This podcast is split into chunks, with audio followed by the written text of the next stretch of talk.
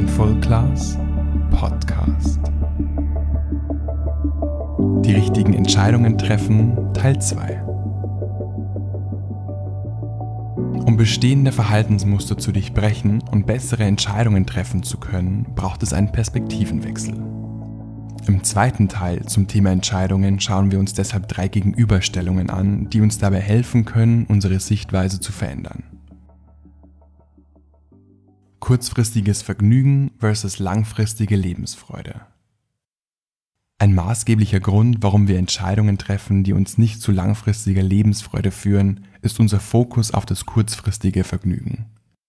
Ich hatte bereits in der Episode Weißt du, was du willst darüber gesprochen. Ich möchte es aufgrund der großen Bedeutsamkeit an dieser Stelle aber nochmal wiederholen und erläutern. Sehr häufig stellen wir kurzfristiges Vergnügen und kurzfristige Glücksmomente über langfristige Lebensfreude. Das heißt, wir tun lieber Dinge, die sofort Spaß machen, als etwas, was uns erstmal keine Freude bereitet, uns aber einen Schritt weiter in Richtung nachhaltige Lebensfreude bringen würde. Zugegeben, der Fokuswechsel von kurzfristigem Vergnügen hin zu langfristiger Lebensfreude ist immer wieder eine Herausforderung.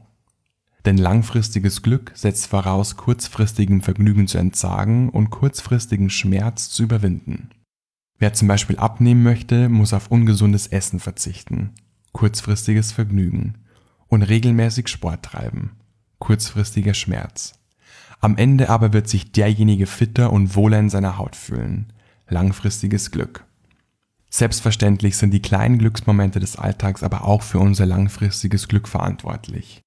Es spricht also absolut nichts dagegen, sich auch ab und an mal ungesundes, aber herrlich leckeres Essen zu gönnen. Oder es sich auf der Couch gemütlich zu machen, statt zum Sport zu gehen. Die Balance ist hier der Schlüssel.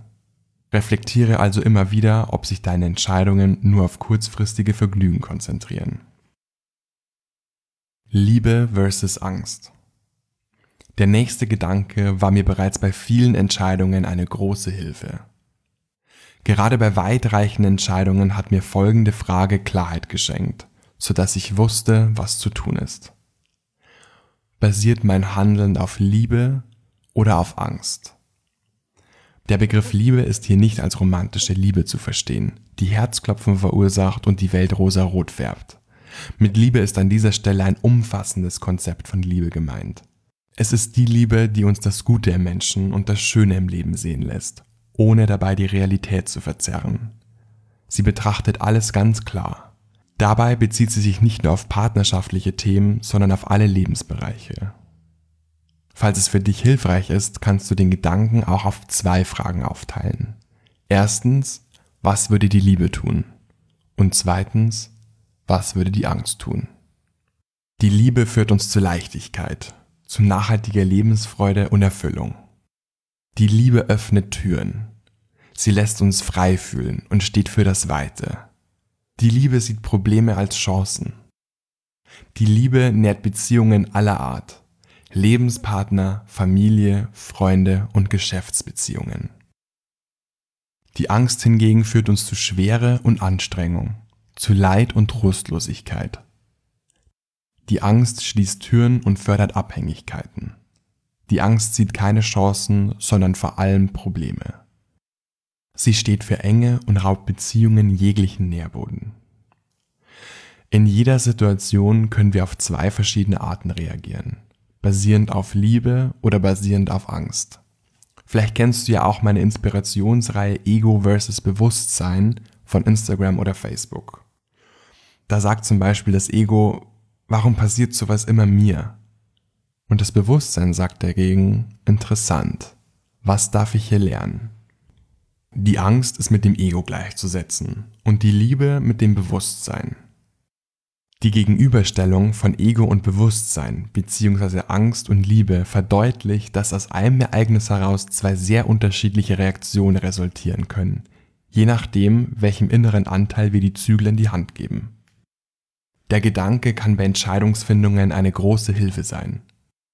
In akuten Gefahrensituationen, wenn wir zum Beispiel bedroht werden oder ähnliches, ist es jedoch natürlich absolut richtig, dem Impuls der Angst zu folgen.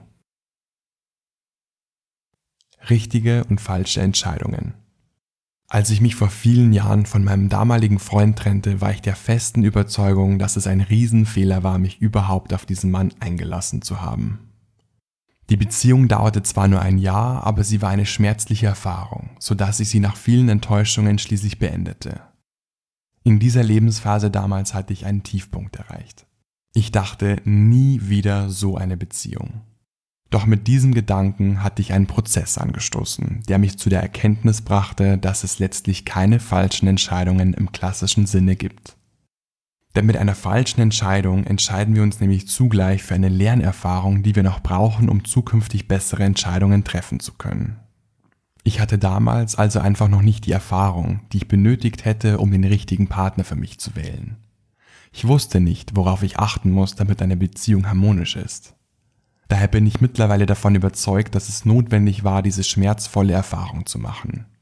Über Jahre reflektierte ich immer wieder über die vergangene Beziehung, glich die Erkenntnisse mit neuen Erfahrungen ab und verfeinerte stetig meine Vorstellungen und Wünsche an eine Partnerschaft.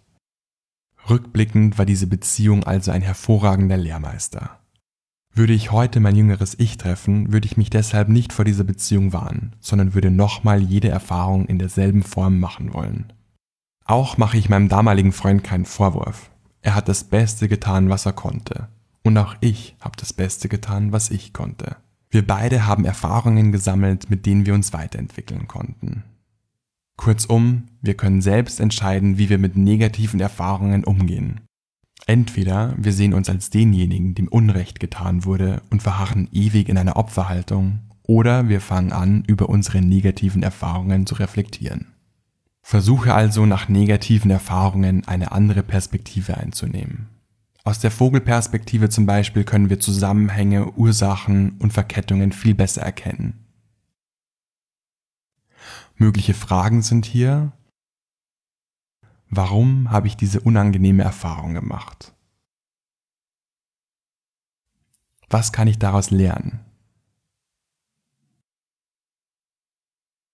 Was kann ich zukünftig besser machen? Kann ich eine andere Haltung zu diesem Thema annehmen? In manchen Fällen ist es auch sinnvoll, sich für die Reflexion und Verarbeitung von negativen Erfahrungen professionelle Hilfe zu suchen. Viele sind jedoch gehemmt, sich Unterstützung von Therapeuten oder Coaches zu holen. Mir persönlich haben die Fragen und Sichtweisen eines unbeteiligten Profis immer sehr geholfen. Ich kann dich also nur dazu ermutigen. Mit einer falschen Entscheidung entscheiden wir uns für eine Erfahrung, die wir noch brauchen, um zukünftig bessere Entscheidungen treffen zu können. Dieser Gedanke entspannt mich sehr. Natürlich will ich trotzdem so viele richtige Entscheidungen wie möglich fällen. Aber mit dieser neuen Sichtweise verliert meine Angst vor falschen Entscheidungen spürbar an Macht. Und wie ich vorhin bereits erwähnte, ist Angst meist nicht der beste Ratgeber bei Entscheidungen. Vielleicht hilft dir der ein oder andere Gedanke dabei, Dinge aus einem anderen Blickwinkel zu betrachten. Oft entscheiden wir unbewusst. Nimm dir also Zeit und betrachte die Dinge aus verschiedenen Perspektiven. Dann ist es möglich, aus alten Mustern auszubrechen und bessere Entscheidungen zu treffen.